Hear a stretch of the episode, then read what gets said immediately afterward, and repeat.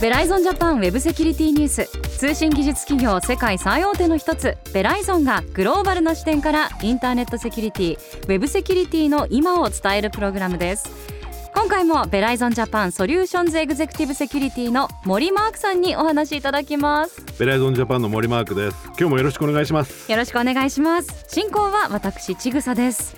さあマークさん前々回ですね。一般の方々からのウェブセキュリティにまつわる疑問質問にお答えしていましたが時間が全然足りなくなりましてまだまだ紹介できる質問実はあったんですよねたくさんありましたよね。すごく盛り上がって楽しく時間が過ぎてしまったことによって多分ね大人の事情で止められたのかもしれないですけど 今日もいろんな質問に答えられればと思っております。はい今回もどうぞよろしくお願いします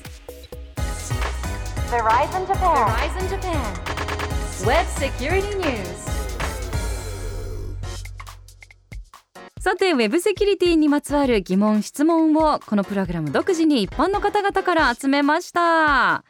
どんな質問でしょうか、はいその中からこんな質問をご紹介したいと思います。先日ネットニュースを見ているとテスラの車をドローン経由でサイバー攻撃する方法が見つかるスパイ映画さながらのようなことが紹介されていました。今までは想像できなかったサイバー攻撃が実際に行われる時代になっていますね。攻撃はまだまだ進化をしそうですが今後考えられる手口にはどんなものがあると言われていますか？という。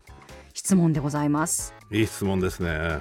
テスラ今すごく人気が出てきてる車なんですけど、はい。やっぱり全部コンピューターで制御電気で走る。いろんな意味で最先端のもの。で実はテスラのこの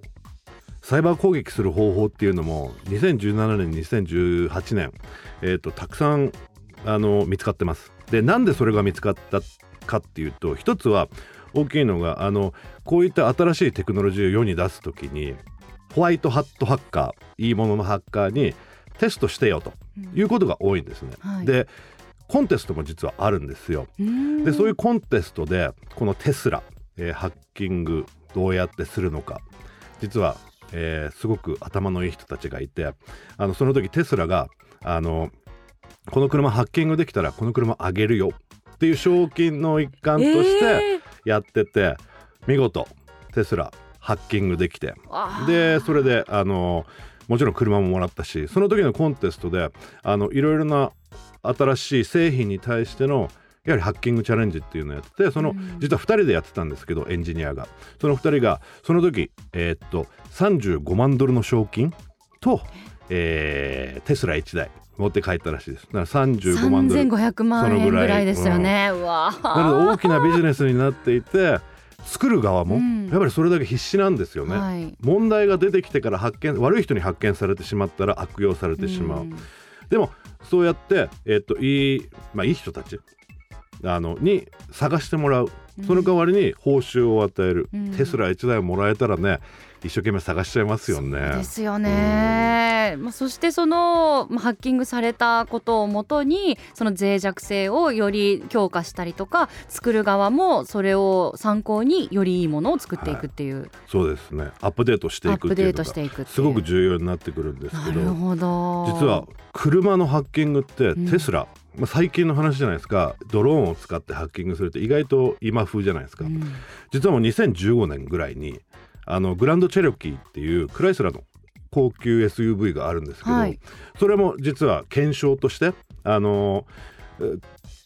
ハッカーが、えっと2人で、えーどうやったらこれハッキングできるかなと。その時はえっとアメリカで車にあの携帯ネットワークを使ってサポートをしてくれるボタンがあるんですね、うん。なのでそのボタンを押すとコールセンターにつながって、えっとコールセンターと通信ができる、うん。その実はそのネットワークを使ってグランドチェルキーを2015年にもうコントロールすることができた。走ってるところから止めてみたいな遠隔操作で。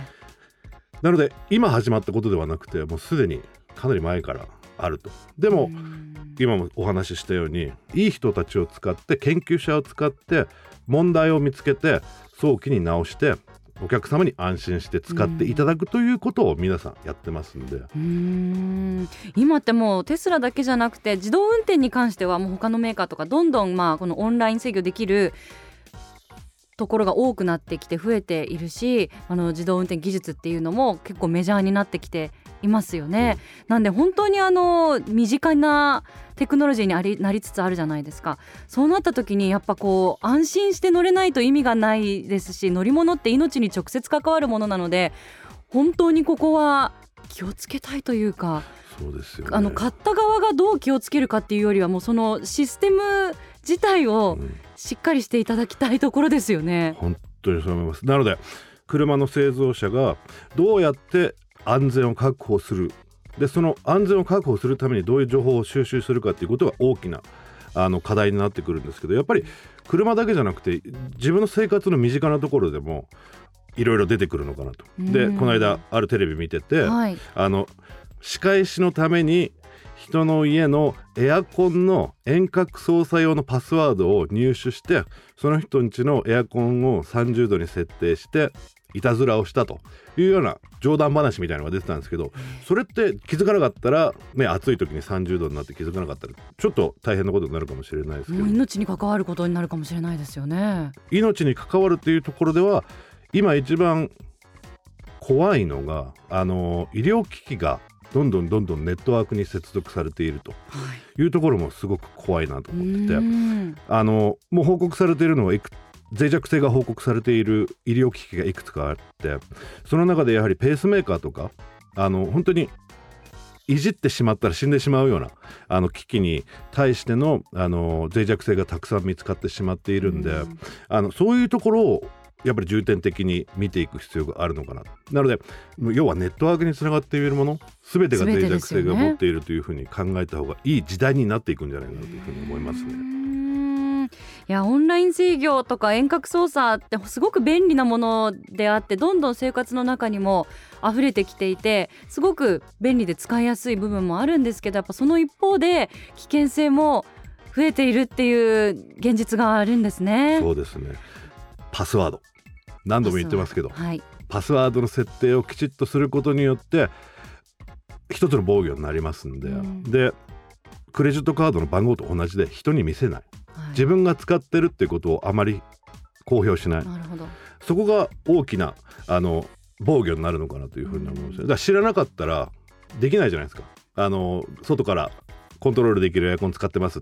最近すごく安いやつでもついてるじゃないですか。はいあれ使ってるって知らなかったら分かんないじゃないですか。そうかなんでやっぱまあ購入する側もねやっぱじゃあもうメーカー一任ということではなくて、もう意識を持って自分で自分を守るんだっていう気持ちとともにあのオンライン制御できるものを駆使していく自分で責任持って使っていくっていうことも大切なんですね。そうですね。なので、うん自分を守ることによって企業も社会も守れるっていうふうに考えるといいのかな。ね、あのどんどんテクノロジーも進んでいきますけれども、うまく守りながら上手に付き合っていきたいですね。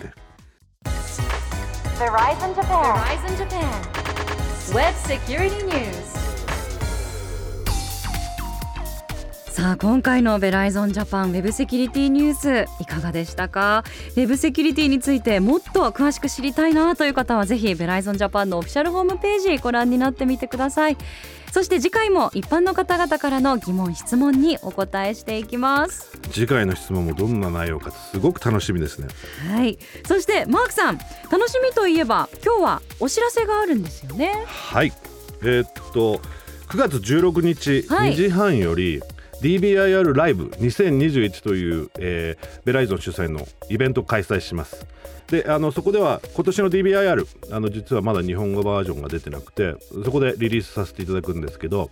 えっと私も、えー少しプレゼンテーションさせていただきながらあのパネルもパネルディスカッションもやりますんでそこのモデレーターもやらせていただきますんであの意外とあの短い時間ですけどかなり内容の濃いものが出来上がるかなというふうに思ってますのでぜひ